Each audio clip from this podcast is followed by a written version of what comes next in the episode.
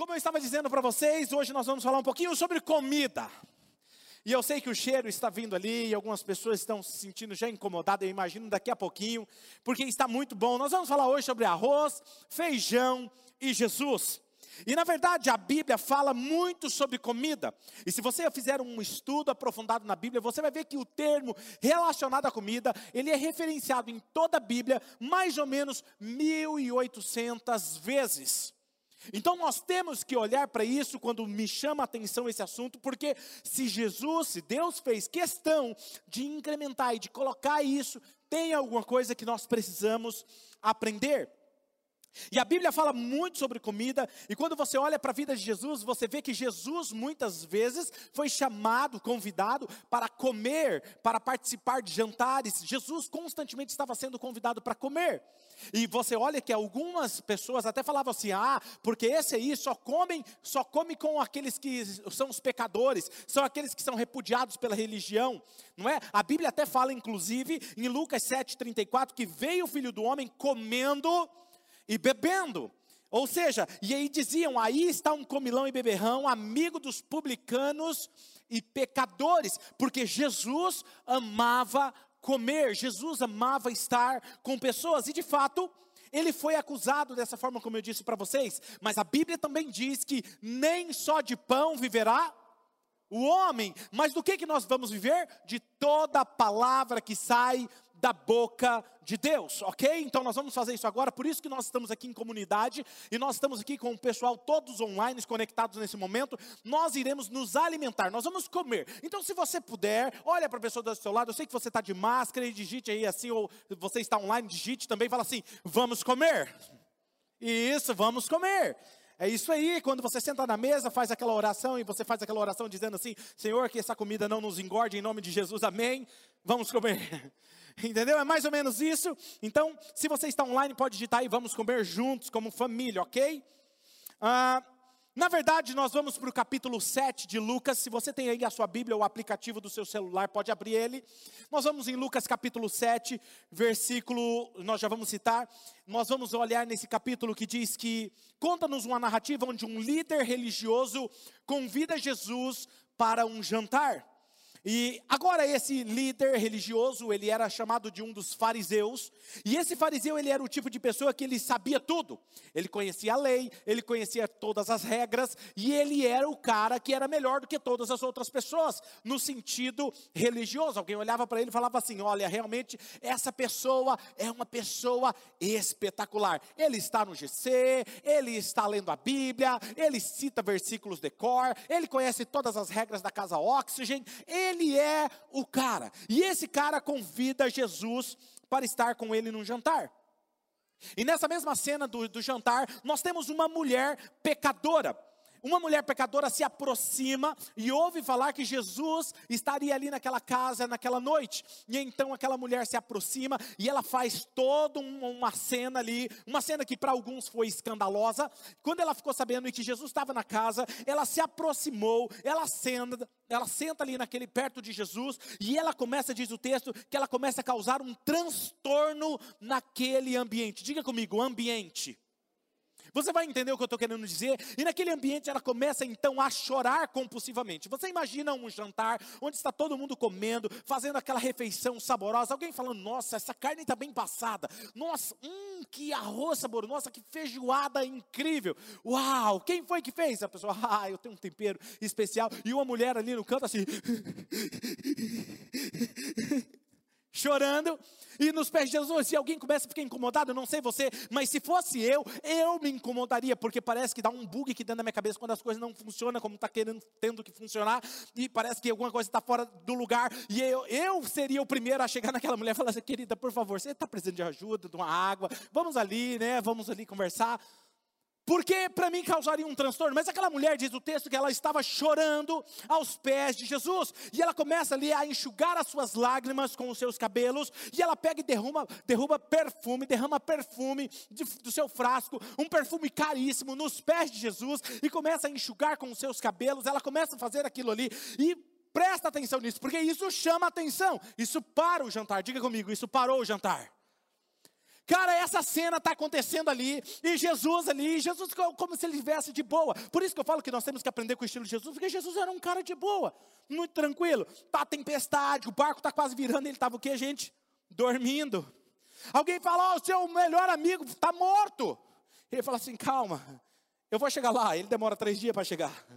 Pensa num, num, cara que Jesus, ele era muito de boa.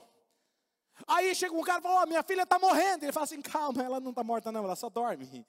Jesus, ele era diferente, por isso nós precisamos estudar melhor a maneira dele de viver. E agora preste atenção, ele, ela cria então toda essa cena. Esta mulher, ela não deveria estar ali porque ela não foi convidada. E nessa troca, nessa interação, Jesus, as pessoas que estavam no jantar, essa mulher que estava ali chorando, nesse transtorno, nesse escândalo, as pessoas começaram a ficar só olhando para aquela cena, tentando entender o que estava acontecendo. E aquela mulher que experimentou muita dor, muita dor. Ela sabia dos seus pecados, ela sabia da sua vergonha, ela sabia das suas culpas. Ela entra ali naquela cena, talvez amargurada, angustiada, mas ela sai daquela cena, no meio daquela interação com Jesus, ela sai agradecida. Diga comigo, agradecida. Importante nós observarmos que nunca alguém entrará em contato com Jesus e sairá da mesma forma. E essa mulher, ela sai agradecida. E então, quando o fariseu convidou Jesus para jantar, ele vê isso, ele vê essa cena. É como se você convidasse alguém importante para estar na sua casa. E aí, de repente, alguém que não é convidado entra em cena e começa a bagunçar tudo e parar o jantar. Você tomaria providência. E olha o que esse homem faz. E aí, o texto que nós vamos ler aqui.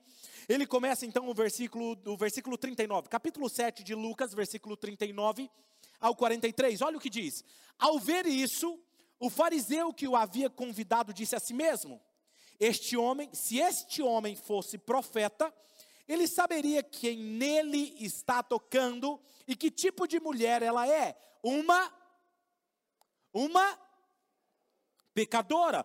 Então lhe disse Jesus. Agora preste atenção, antes de Jesus falar, este homem olha e ele tem uma perspectiva. Qual é a perspectiva dele? De julgar. Nós somos tendenciosos ao primeiro momento que alguém para uma cena, começa a chamar a nossa atenção, é de tirar as nossas próprias conclusões. E nós julgamos. Nós julgamos. Constantemente nós estamos julgando. Porque nós achamos que somos donos da verdade, ou pelo menos sabemos da verdade. Quando você olha alguém no seu serviço, no seu trabalho, no seu dia a dia, na sua casa, e você presume alguma coisa, você acha na sua cabeça que você sabe a verdade. E por isso que muitas vezes alguém vai falar assim para você, mas você me perguntou por que, que eu fiz isso? Você me perguntou por que eu atrasei? Você me perguntou o que estava acontecendo comigo? Você percebe? Quando nós fazemos isso, nós constantemente estamos assumindo essa posição de julgar. E aí Jesus olha para aquele homem e diz o seguinte: Então lhe disse Jesus: Simão, eu tenho algo a dizer a você. Dize-me, mestre, disse ele. Dois homens deviam a um certo credor. Um deles lhe devia 500 denários e o outro somente 50 denários. Nenhum dos dois tinha como lhe pagar. Por isso, aquele homem, aquele credor, perdoou a dívida dos dois, quem estava devendo 50 e quem estava devendo 500. Aí, qual deles o amará mais? Jesus faz uma pergunta para aquele homem, para aquele fariseu: qual deles o amará mais? E Simão respondeu: Eu suponho que aquele a quem foi perdoada a dívida maior. E aí Jesus fala: Você julgou bem, disse Jesus. Ou seja, somente depois que Jesus faz uma, uma interação com ele, que ele faz a sua mudança e faz um julgamento correto sobre a situação. Agora veja, aquela mulher, ela resolveu compartilhar a sua dor, a sua culpa, aquilo que ela estava sentindo para Jesus diante de outras pessoas. Diga comigo assim, ela compartilhou a sua dor. Isso, você que está anotando, anote isso. Você que está em online, digite isso aí no chat. Ela compartilhou a sua dor. Há muita dor em nosso mundo hoje. Hoje nós estamos vivendo num mundo onde nós somos tendenciosos a esconder a nossa dor, a não compartilhar a nossa dor. Porque geralmente as pessoas não entendem, elas não fazem nenhum pingo de, de, de atenção para olhar, te ouvir, prestar atenção no que você está passando. Então, na verdade, nós tendemos o que? A mascarar a nossa dor dor. E por isso que, por exemplo, você pergunta às vezes para as pessoas na rua, você comenta, e aí, tudo bem? A pessoa sempre fala o quê? Está tudo bem. Dificilmente alguém vai falar assim para você, eu não estou bem.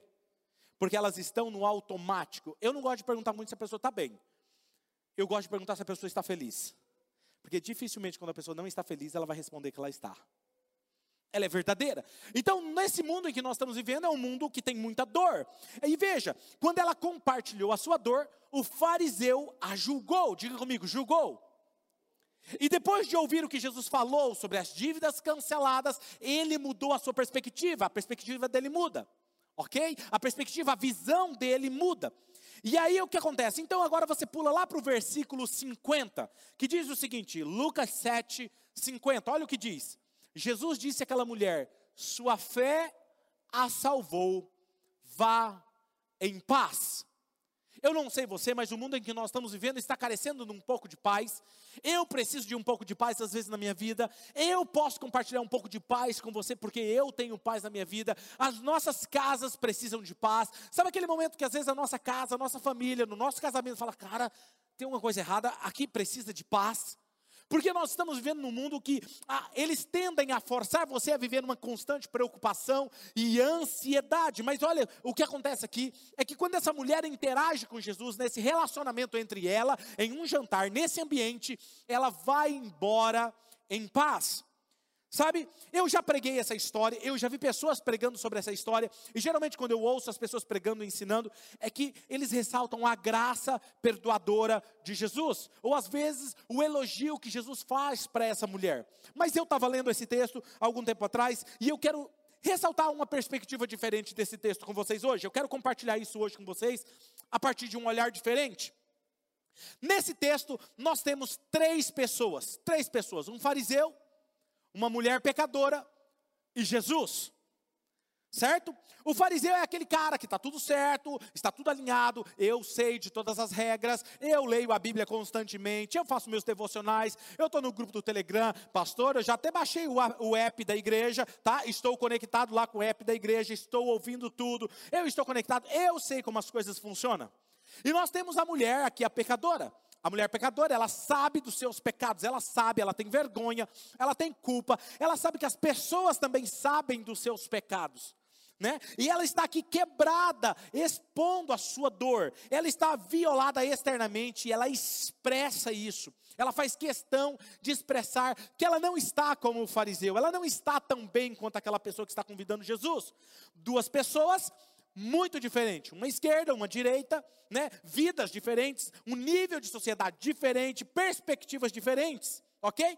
E Jesus está no meio dessa interação. Jesus é o que está dando liga entre os dois. E ele basicamente, Jesus, quando está ali no meio, ele basicamente aqui nessa mensagem, ele está nos dizendo o seguinte: eu vim para vocês dois, para o fariseu e para a pecadora e para trazer paz para vocês. Sabe? E aí quando eu olho para isso, nesse encontro, Jesus ele interage, olha que interessante, com os dois. E realmente ele lhe diz que eu estou aqui para ajudar você, para ajudar você nessa mudança, te ajudar nessa jornada, te ajudar com a sua perspectiva. Eu quero mudar a sua visão. E ele muda a maneira como ela se vê. Ela tá chega no momento que ela chega culpada, sentindo vergonha e ela vai embora sentindo a paz, acolhida, aceita por Jesus. E o fariseu, que antes olhava com um olhar de julgamento, de condenação, ele muda a perspectiva e ele entende o que é graça de Jesus, o que é o amor dele, o como Jesus está fazendo a obra na vida daquela mulher. Ele muda a perspectiva das duas pessoas. E interessante que tudo isso acontece num ambiente de uma refeição, nesse ambiente de relacionamento, num ambiente de uma casa. Diga comigo, uma casa. E tudo isso acontece nesse jantar, tudo acontece com a comida. Eles estão comendo, então hoje eu quero falar sobre isso com vocês, da importância de partirmos o pão juntos. E veja que nós, seres humanos, não fomos criados para andarmos sozinhos. Nós não fomos projetados para vivermos em isolamento. Nós não fomos criados para vivermos em lockdown. Você percebeu isso nos últimos meses, no último ano, que nós não fomos projetados e criados para viver em lockdown, vivermos separados e isolados, ok? Perceba que isso que nós acabamos de viver nesses últimos meses afetou drasticamente o comportamento do ser humano em todo o mundo. Implicou em alguns traumas, alguns sofrimentos, algumas mortes súbitas, alguns suicídios, algumas depressões. Por quê? Porque você não foi criado para andar sozinho. Você não foi criado para viver isolado. Nós somos criados para conexão. E nós estamos conectados para gerar mais conexões. Nós fomos criados por Deus para isso, para nos relacionar. E você sabe disso, você sente isso dentro de você. Quem aqui sentiu falta de se relacionar com pessoas quando você estava mesmo em lockdown? Levanta a mão. Eu vou revelar algo para vocês, eu vou confessar, confessar aqui um, um pecado meu para vocês. Eu nunca gostei de ir em mercado. Nunca. Porque aquele negócio, aquela fila, aquela muvuca, aquele negócio, eu sempre passei para Mari. Amor, então, amorzinho, vai lá no mercado, vai. Na época do lockdown, eu falei assim, amor, não está faltando um suco aqui não? Vamos buscar um suco. Ah, homem, tem suco. Não, mas é que eu não quero esse sabor. Não, mas é, não tem, não está faltando nada, nada, nada, nada aqui em casa. Eu ficava procurando coisa para poder ir no mercado. Por quê? Porque eu queria ver gente. E ela virou um dia para mim e falou assim: Amor, você está querendo ver gente, né? E olha só, por quê? Porque nós, seres humanos, fomos criados para nos relacionar. E aquele negócio que fica assim, então, é só de longe. A gente que é mais caloroso assim, aqui da América Latina, aqui do Brasil, né? Não sei de onde você está me assistindo nesse momento, mas nós gostamos de um bom abraço. Não é? Ah, abraço de urso. E agora não pode mais abraçar, não pode mais cumprimentar, não pode se interagir com as pessoas, só de longe, só por vídeo. E num primeiro momento, a gente, todo mundo assustado, a gente realmente, é, esse é o certo a se fazer. E está tudo bem. Mas nós começamos a sofrer isso, ok? Mas perceba, você precisa de outras pessoas na sua vida. E é uma das melhores maneiras de experimentar esse tipo de conexão é durante uma refeição, durante um alimento, durante um jantar, um almoço. E eu vou te dar um pouquinho agora de ciência alimentar, certo? Eu vou falar um pouquinho para vocês sobre alimento, ok? Então vamos lá.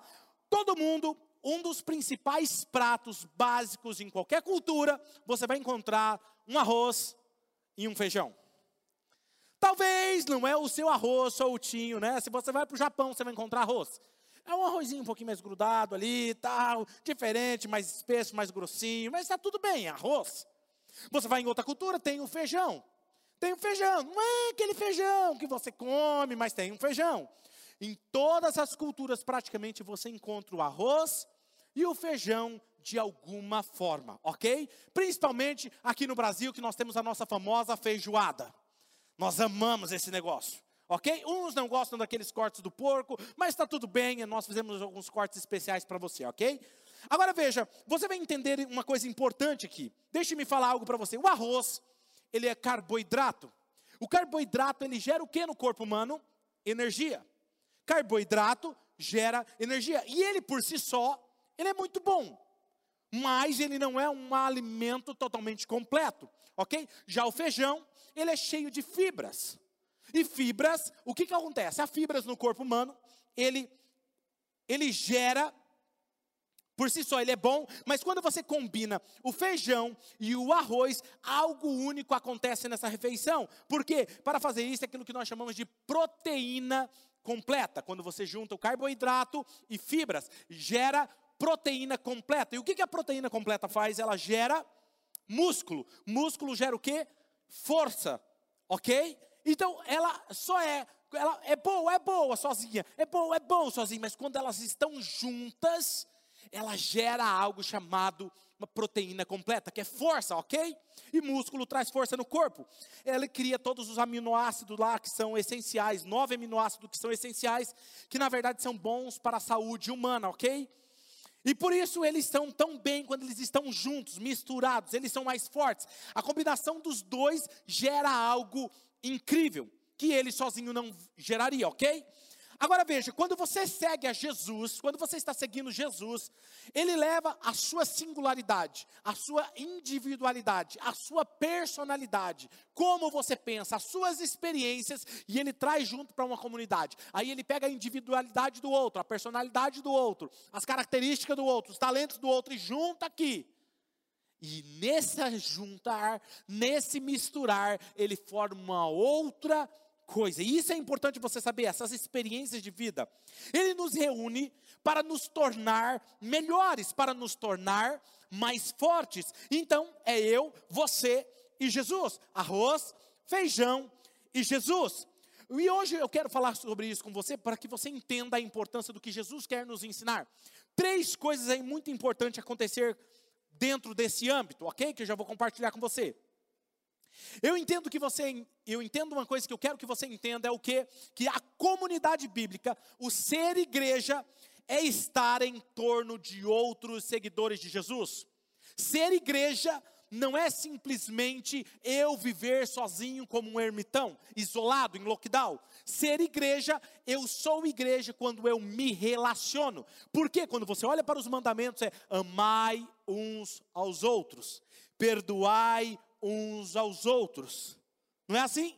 Orai uns pelos outros, intercedei uns pelos outros. Você sempre vai ver Jesus falando sobre comunidade. Ele nunca vai falando simplesmente assim, perdoe a você mesmo, ame você mesmo. Não, ele vai falar assim, ame a si mesmo, mas também ame o outro. Perdoe a si mesmo, mas perdoe o outro. Ore por você mesmo, mas ore pelo outro. Porque é um relacionamento relacionamento. Você tem que descobrir isso, e para alguns de vocês que estão aqui me ouvindo, online ou presencial, a coisa mais importante que vocês descobrirão hoje é que ter uma comunidade bíblica te fortalece, gera força espiritual em você.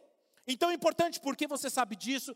Nós viemos dos últimos 16 meses, vamos dizer assim, de uma desolação, realmente um impacto na sociedade, um isolamento teve entre, que o isolamento causou entre nós.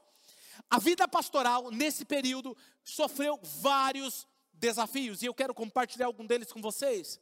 É, nesse período que nós vivemos, desse isolamento, mudou o comportamento das pessoas, e, e, eu digo que talvez esse isolamento ele meio que paralisou as pessoas e mudou o comportamento das pessoas. Quando você olha para a Bíblia que diz o seguinte: o amor de muitos se esfriarão. Você pensava que era o quê? E aí você olha para hoje, aquela pessoa que era firme na igreja, aquela convicta, de repente o amor já não é mais como antes. Porque ficou muito tempo longe do que, gente? Da comunidade. Ela achava que ela orando sozinha, mantendo um relacionamento com, dela, com Deus sozinho. E aí nós víamos na rádio, cansei de ouvir na Jovem Pan e outras rádios falando o quê? Não, mas para servir a Deus, você serve na sua casa. E eu entendo a preocupação deles. E você faz isso, mas o relacionamento é importante, ok?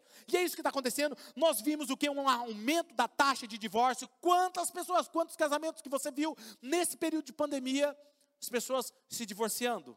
Mudou o comportamento, parece que mudou uma chave dentro da cabeça das pessoas, mudou o coração das pessoas, sabe? Outra coisa se, se tornou um aumento de partidarismo. Cada um agora, não, eu sou de esquerda, não, eu sou de direita, não, porque eu sou isso, não, porque eu sou daquele outro. Tomando partido na internet, o isolamento crescente, uma disputa, uma intriga, desde o mais alto nível até o mais baixo nível da sociedade, está tendo uma disputa. Pessoas que estão passando por momentos dolorosos sozinhos, Pessoas que, por momento da dor do isolamento, não puderam ter o seu ente querido. No momento de um falecimento, faleceu no hospital, não poder ter um velório digno.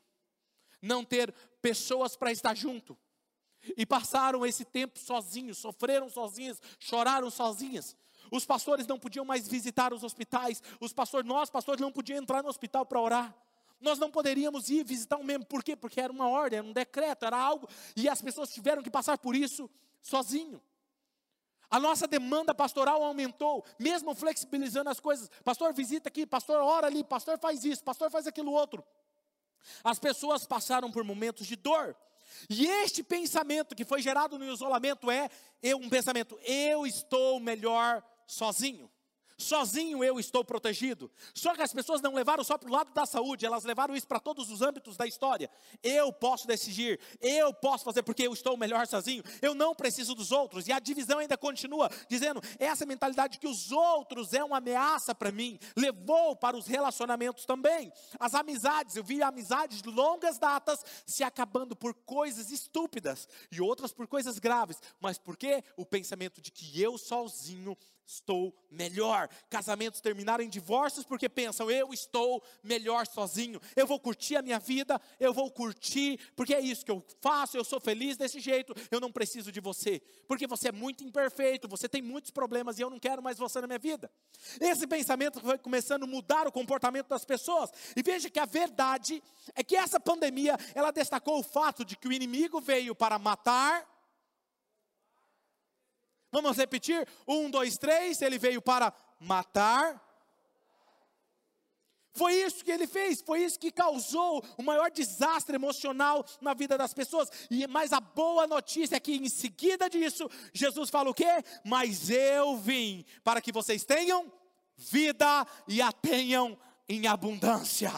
Uou, essa é a boa notícia. Se o diabo está vindo para matar, roubar e destruir, eu vim para que vocês tenham vida e a tenham em abundância. Jesus é a solução, Jesus é a esperança. Amém?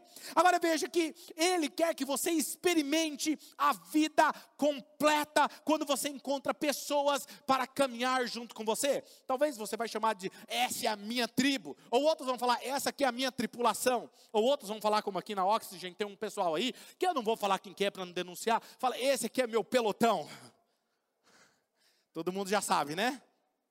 Ou outros que falam, os adolescentes falam assim: esse aqui é meus manos. Essa aqui é as minhas minas. Ah, dependente, independente da sua linguagem, o importante é que você tenha o seu grupo, a sua comunidade. E quando você, três coisas que você aprende quando você encontra a sua comunidade. A primeira coisa que você aprende, anote comigo, você aprende sobre a, a colocar uma pitada de sal. Quando nós estamos falando de comida, você coloca sal. Aprenda a colocar uma pitada de sal. Se você está aqui online, coloca aí só um saleiro, um emoji do, do saleiro, já, você já está dando uma pitada de sal. Ok? Agora veja, sal, ele faz as coisas ficarem mais gostosas. Quem aqui já comeu alguma coisa sem sal? É meio assim, né? Quando você está na sua casa, o que, que você faz? Você pega o saleiro ou pega uma pitadinha e, não é? Quando está na casa dos outros, e aí, tá bom? Tá ótimo. Então, se é amigo, você fala assim, me dá um salzinho aí. Não é? Porque o sal, ele realça o sabor, ele dá mais sabor. E se você misturar o sal com uma certa água, numa solução de água, na dosagem certa, na verdade, ele tem muitos efeitos também curativos. Ele ajuda na sua saúde, ok? Todos vocês sabem do que eu estou falando. E um pouco de sal, ele traz saúde. Agora perceba, Jesus disse lá em Mateus 5,13: Nós somos o sal da terra. Nós temos essa função de trazer sabor, de curar as pessoas na nossa comunidade. E é bom promover saúde, trazer cura para as pessoas. A verdade é que todos nós enfrentamos dores na vida. Não importa quem você é, não importa se você é entusiasmado, se você é alguém positivo, um, em algum momento você vai enfrentar um momento de dor na sua vida. Cara, e quando eu entendi isso, se tornou a coisa mais fácil de lidar com a minha vida, porque eu antes eu não achava que um bom cristão não, enfrenta, não enfrentava aflições. Mas o próprio Jesus disse: "No mundo vocês terão Aflições, aflições ela causa dor, ela causa pressão, sabe? E nós estamos enfrentando em alguma área das nossas vidas, nós vamos passar por experiências difíceis em algum momento da vida, vamos sentir uma dor profunda em nossas vidas em algum momento. E o segredo é não estarmos caminhando sozinhos. Por isso que a visão da Oxygen, você vai ver adesivos espalhados, e no nosso momento de ceia nós também distribuímos para vocês, jamais caminhe sozinho. Jamais caminhe sozinho. Obviamente que ninguém vai forçar nada, ninguém vai ficar obrigando você a caminhar com fulano. Não, tem que ser espontâneo de você mesmo, partir de você, ok? Você precisa das pessoas certas na vida para você compartilhar a sua dor para com elas, que possam vocês um curar um ao outro, ajudar a sarar as suas feridas, e é aí que nós aprendemos a dar uma pitada de sal na vida de alguém, quando alguém também dá uma pitada de sal nas nossas vidas. E isso é o que essa mulher fez. Essa mulher ela compartilhou a sua dor, ela compartilhou, ela derramou sobre Jesus. Ela chorou, ela chorou aos pés de Jesus. Jesus estava lá para isso. Jesus estava lá para ela. Jesus estava lá para sarar a ferida dela. Agora ouça-me. Sabe, existem alguns de vocês hoje aqui me ouvindo online que estão passando por muitas dores nas suas vidas, estão passando por momentos difíceis, e vocês, eu quero dizer algo para vocês: Jesus está aqui para ajudá-los. Jesus está aqui para ajudá-los, Ele quer trazer cura e paz, assim como Ele fez com aquela mulher, assim como Ele fez com a minha vida alguns anos atrás, Ele quer fazer isso com você, sabe? Na verdade, a Bíblia diz que Ele está perto dos corações quebrantados, partidos esse, e abatidos, Ele está aqui para você.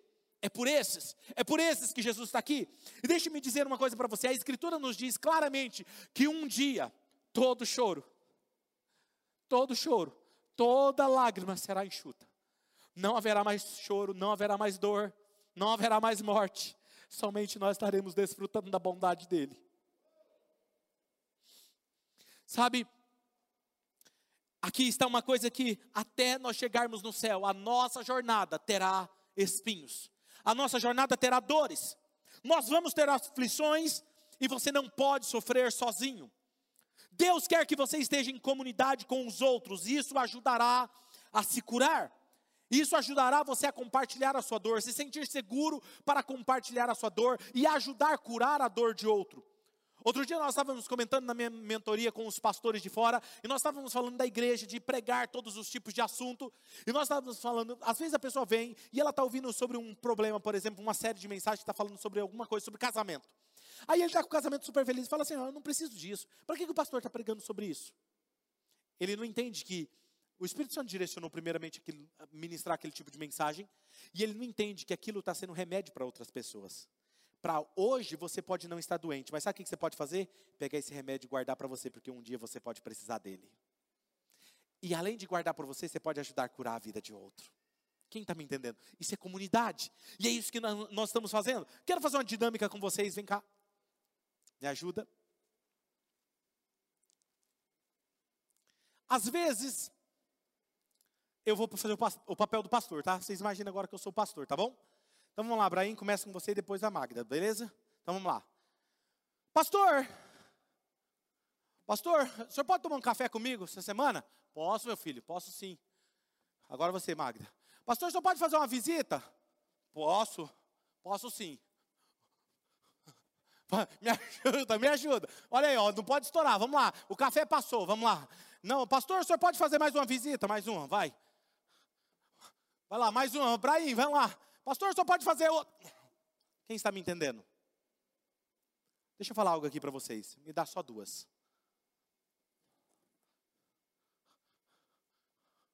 Esse ar-condicionado não está me ajudando, mas é mais ou menos isso. Eu consigo cuidar de um pequeno grupo, mas eu não consigo cuidar de um grande grupo. Mas agora e se nós fizermos assim? Agora vamos lá? Vamos tentar nós três? Só não pode cair lá embaixo, beleza? Vamos lá então? Todos nós equilibrando. Vamos lá, dá mais um aí. Vamos lá, Brain, eu acho que você está com muito aí. Tem que vir alguém aqui ajudar o Brain, gente.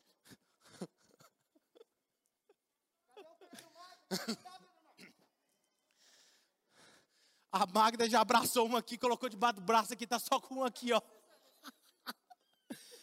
Obrigado, gente. Vocês são incríveis. O que eu estou querendo mostrar para vocês é que o pastor não consegue fazer tudo sozinho. E eu vou mostrar, já já vou compartilhar com vocês uma limitação minha e que resultou em um fato essa semana. Aguarde. Primeira coisa, então, nós precisamos o que? Aprender o quê? Que nós não podemos caminhar sozinhos. E nós não podemos ficar esperando somente do pastor, não, mas o pastor não me responde. Não porque o pastor não me visita. Não porque o pastor é isso, não porque eu não gosto de igreja grande. Eu gosto de igreja pequena, porque igreja pequena fala, o pastor atende. Não é? Às vezes, vocês devem ter ouvido isso, gente. Vamos ser sinceros, quem aqui já ouviu isso? Levanta a mão. Isso, eu já escutei isso. E para mim está tudo bem. E aí, olha só o que acontece. A segunda coisa que nós aprendemos é que sentir a diferença. Quando você coloca vários temperos numa comida, você sente a diferença. e fala: Uau, fez a diferença. Ter pessoas na sua vida que são como você, que pensam como você. Gente, é fantástico. Que é casado, ou que tem filhos, ou que faz a mesma faculdade que você. Quando vocês sentam, vocês conversam sobre a mesma coisa toda semana. E a hora passa. E você né, nem vê passar porque pensa igual você, fala como você, se veste como você. Mas deixa eu te falar algo. Ter alguém que pensa diferente de você na sua vida te traz uma perspectiva diferente.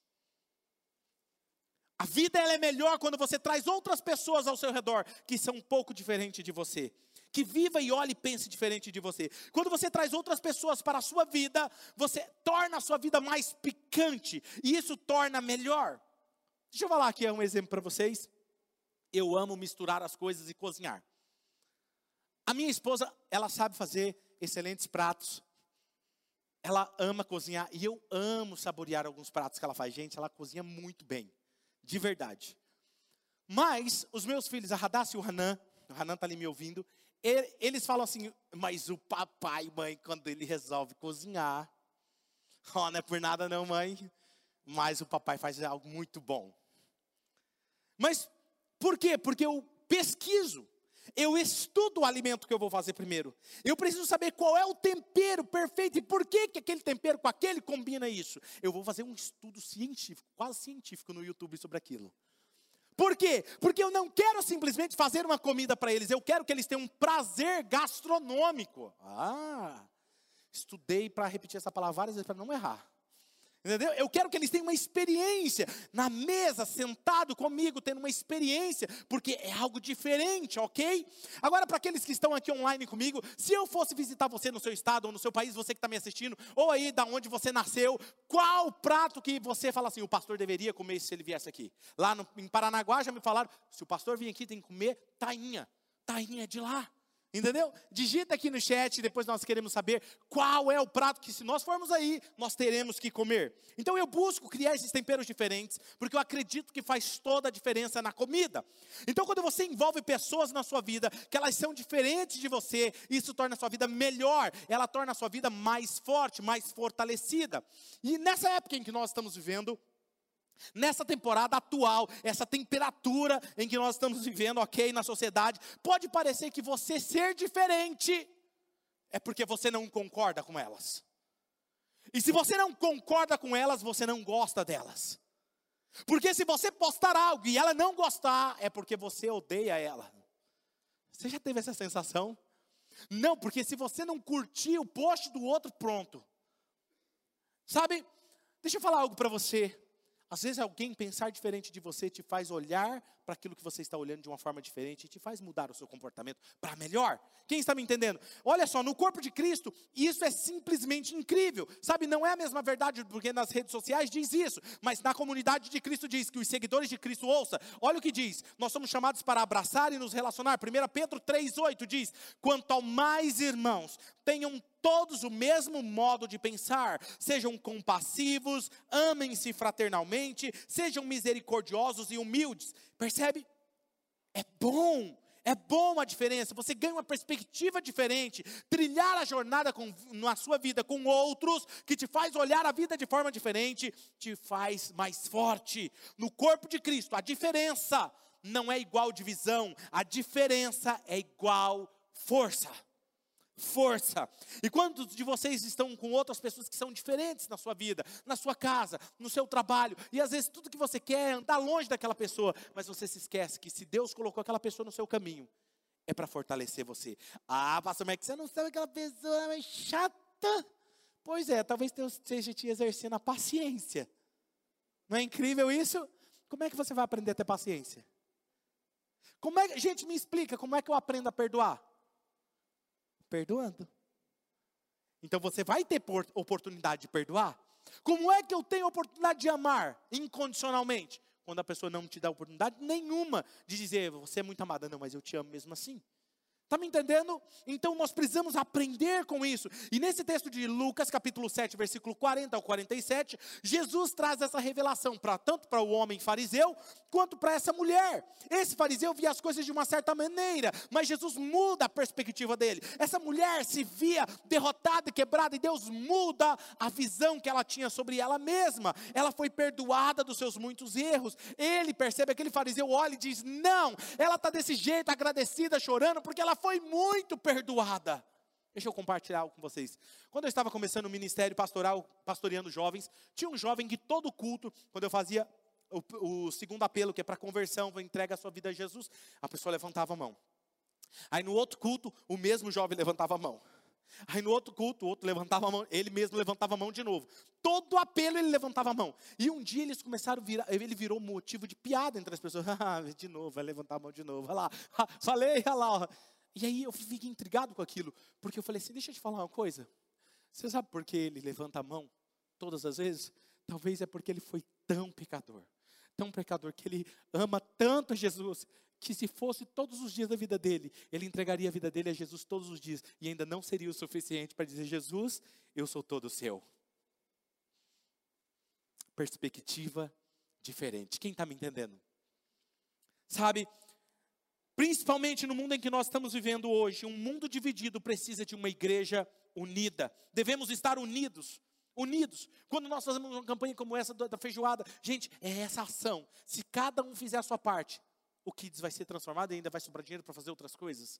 Nós somos um corpo, nós fomos feitos para viver um com o outro em comunidade. Veja que nossas vidas são melhores vivendo juntos. João 13, 35, olha o que diz esse texto, leia comigo. Com isso, todos saberão que vocês são os meus discípulos, se vocês forem membros da Oxygen Church.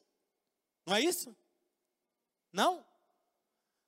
Como é que você vai ser conhecido se você for discípulo de Jesus? Não é se você se veste, não é se você é membro de tal igreja, é se você ama uns aos outros. E isso é externado. Quando você encontra aquele grupo de pessoas, você coloca uma pitada de sal, você tempera para dar mais sabor, você cura uns aos outros, compartilhamos a nossa dor, nós curamos juntos, ok? Você sente a diferença, a perspectiva é importante, isso muda. E a terceira coisa, para caminharmos para o final, saborear o sabor. Depois que você colocou os, os temperos, você sentiu a diferença, você vai agora degustar o sabor. E existem três ingredientes que é importante. O primeiro é quando você está encontrando outros seguidores de Jesus. Quando você está partindo pão junto, ok? Quando você está caminhando junto nessa jornada, na presença de Jesus, cara, você começa a experimentar uma paz diferente. Eu não sei se eu já compartilhei com vocês, mas no meu livro eu compartilho isso melhor. Sabe, quando eu levantei a minha mão, porque um dia eu, para ir para minha casa, eu passava em frente a uma igreja evangélica. E quando eu passava, geralmente eu passava ali por volta de nove, nove horas da noite, nove e meia, e tinha os, os cristãos que ficavam conversando ali fora, porque crente gosta de ficar conversando, não é verdade? Eles gostam, e quando não gostam de ficar ali na frente da igreja, eles gostam de sair, ir para um restaurante e dar problema para o cara do restaurante. Arrumar um lugar e vira aquela muvuca, né? E vocês devem ter sofrido bastante agora, né? Nessa época de pandemia, né? Não podia fazer aquela muvuca que vocês amam fazer, não é? Mas olha, olha só que interessante. Eu estava sofrendo de uma depressão naquela época. Eu não conseguia dormir à noite. Mas o fato de eu passar e eles me cumprimentarem, entrava uma paz dentro de mim, inexplicável. E eu dormia bem. Aí no outro dia eu queria torcer para sair do trabalho cedo, para poder passar lá, para receber aquela paz de novo. Até que teve um dia que eu passei e não tinha acabado o culto. Aí o que, que eu falei? Vou sentar na última cadeira, não vou me tornar crente, porque eu não preciso. Sentei na última cadeira e Jesus me pegou de jeito. Estou aqui hoje. Paz que excede todo entendimento. Essa comunhão gera paz. Salmo 34, 8 diz: Provem, veja como o Senhor é bom, como Ele é feliz, como é feliz o homem que nele se refugia. Sabe, o mundo quer que você ande preocupado, o mundo quer que você se sinta medo, medo do amanhã, medo, a incerteza, ele quer que você duvida, ele quer que você viva constantemente estressado, apavorado, o inimigo quer que você fique escondido, isolado, com medo, ele está dizendo para você não se abrir, porque se você se abrir, as pessoas vão julgar você, Sabe, você não precisa, para você servir a Deus, você pode ficar na sua casa, mas é o seguinte: quando você compartilha a sua dor, quando você ganha uma perspectiva no contexto dessas relações piedosas, o que acontece é que quando as tempestades chegam na sua vida, você não está sozinho. João capítulo 14, versículo 27 diz: Deixo a paz a vocês, a minha paz dou a vocês, não a dou como o mundo a dá, não se perturbe o seu coração, nem tenham medo. Veja, isso é o que aconteceu na história daquela mulher. Essa mulher compartilhou a sua dor, o fariseu ganhou uma perspectiva diferente, e então Jesus olha e diz: Vá em paz. Nessa história existem três personagens diferentes, e eu acredito que eu e você podemos nos encontrar em um deles. Ou nós somos fariseus, ou nós somos a pecadora, ou nós somos alguém que está ajudando a curar uns aos outros. Todos nós estamos quebrados em algum nível. É que uns conseguem disfarçar melhor que outros. Talvez você conhece a Bíblia, está há anos na igreja, mas você está chegando no ponto de julgar as outras pessoas. Ou talvez você está sofrendo porque todo mundo sabe do seu pecado e você já falhou demais, você não sabe mais o que fazer. O segredo para os dois é a comunidade. A comunidade é a chave para alguns de vocês, e a verdade é que você precisa voltar a frequentar a igreja regularmente. Regularmente. Sabe o que eu percebi? Que os nossos voluntários, quando estava na época da pandemia, ele vinha servir quando ele era escalado. Então, a cada 15 dias, 20 dias, né? E aí ele voltou tudo ao normal, mas ele só vem na igreja também a cada 15, 20 dias. Porque ficou no cérebro dele isso. Entendeu? E ele não percebe porque a falta da comunidade gera desgaste. Você precisa voltar a frequentar a igreja normalmente. Você precisa estar na casa reunida com outras. Se você está online, você está me ouvindo nesse momento, algo acontece especial quando você adora. E todos vocês sabem, é a mesma coisa quando você adora Jesus aqui junto em comunidade. A pressão, a atmosfera, a paz que você sente. Exatamente. Jesus tem algo diferente, único para nós. A nossa igreja é um lugar que recebe regularmente fariseus e pessoas pecadoras. E todos eles são bem-vindos nesse lugar. E está tudo bem. Se alguém julgar, se alguém é pecador demais, está tudo bem para nós. Nós acreditamos que Jesus pode mudar a perspectiva dos dois. Nós estamos todos quebrados, nós precisamos de fazer algo interessante. Deixa eu falar algo para você. Falei para você, pode preparar aqui a cozinha. Deixa eu falar algo para você interessante. Lembra que eu falei que eu não consigo fazer todas as coisas? Recentemente, eu fui convidado por uma das nossas viúvas da nossa casa. E fui até a casa dela essa semana. Ela perdeu seu marido para o Covid. Ele era da nossa segurança, da nossa casa.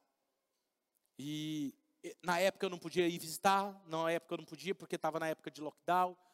Nós mandamos áudio para ele, oramos com ele, estávamos toda a nossa intercessão orando, mas eu não pude dar o suporte de perto. E ela me chamou e falou assim: Pastor, eu, eu, eu amo a nossa casa. Eu até cheguei a pensar em sair da nossa igreja, porque eu não me senti acolhida na nossa casa. Eu, eu, eu queria o Senhor perto de mim. E eu quero pedir perdão para o Senhor, porque eu, eu, é isso, eu queria falar isso para o Senhor. E naquele momento eu me emocionei e falei assim: Minha filha, me perdoe.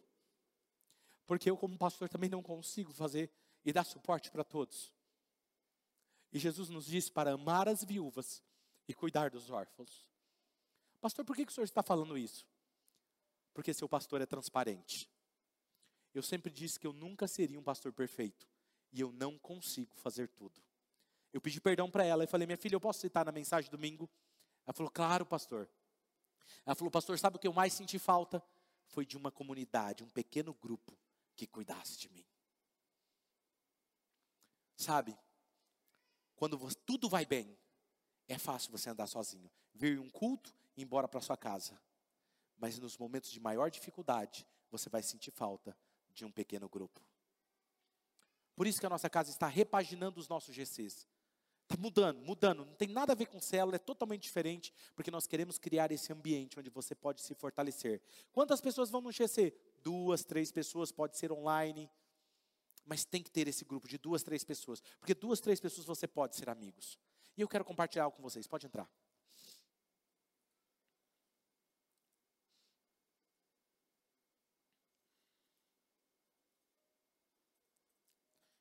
Eu quero chamar dois amigos aqui.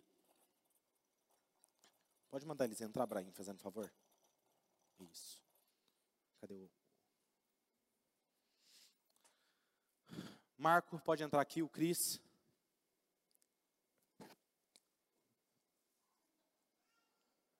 Você pensou, né? Tá aí, ó. Daqui, minha filha. Amarra aqui, meu filho. Eu queria compartilhar algo para vocês. Pedro Marco e o Cris. Eles estão comigo desde o início da Oxygen. E foram no meu primeiro GC. Vem aqui, Marco, vem aqui desse lado aqui.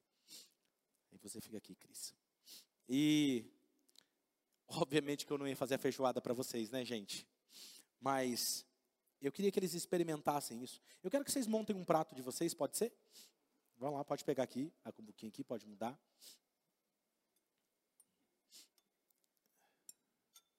E vocês vão comer.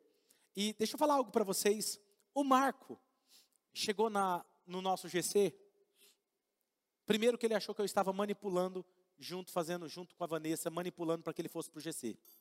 Porque ele chegou na igreja e falou assim: Pastor, eu gostei dessa igreja, mas eu sou membro de banco. Banco, gente. Eu não sei de onde que ele tirou isso, porque era cadeira, mas beleza. Sou membro de banco, não quero me envolver com nada, não quero servir, não quero fazer nada nessa casa. Só vou vir aqui receber a palavra e voltar. Eu falei, tá tudo bem, meu filho. E aí eu convidei ele para ir no GC. Um dia eu liguei para ele e falei assim: Marco, eu quero você no meu GC. Aí ele virou para a esposa e falou assim: Você combinou com o pastor. Eu falei que eu não queria. Você já está me envolvendo. E esse cara chegou machucado lá. Ele não queria se envolver.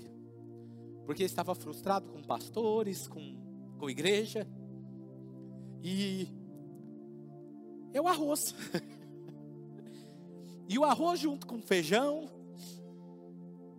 começou a dar liga.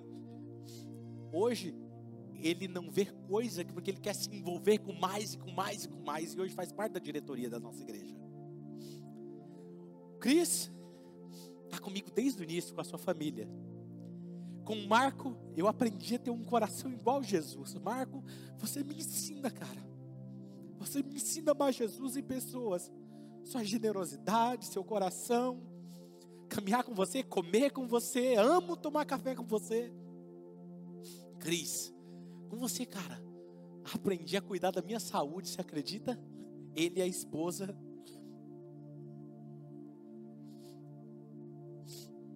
Eu vou chegar lá. a comunidade, o arroz, o feijão, da liga. E eu acho que talvez se eles estivessem caminhando sozinhos sem um GC, passaram por tantas coisas já nesse período, né? Talvez não estaria firme. Marco, mas essa comunidade nos fortalece. Pode comer, filho. Termina de colocar aí, come, experimenta. Agora vê se está bom.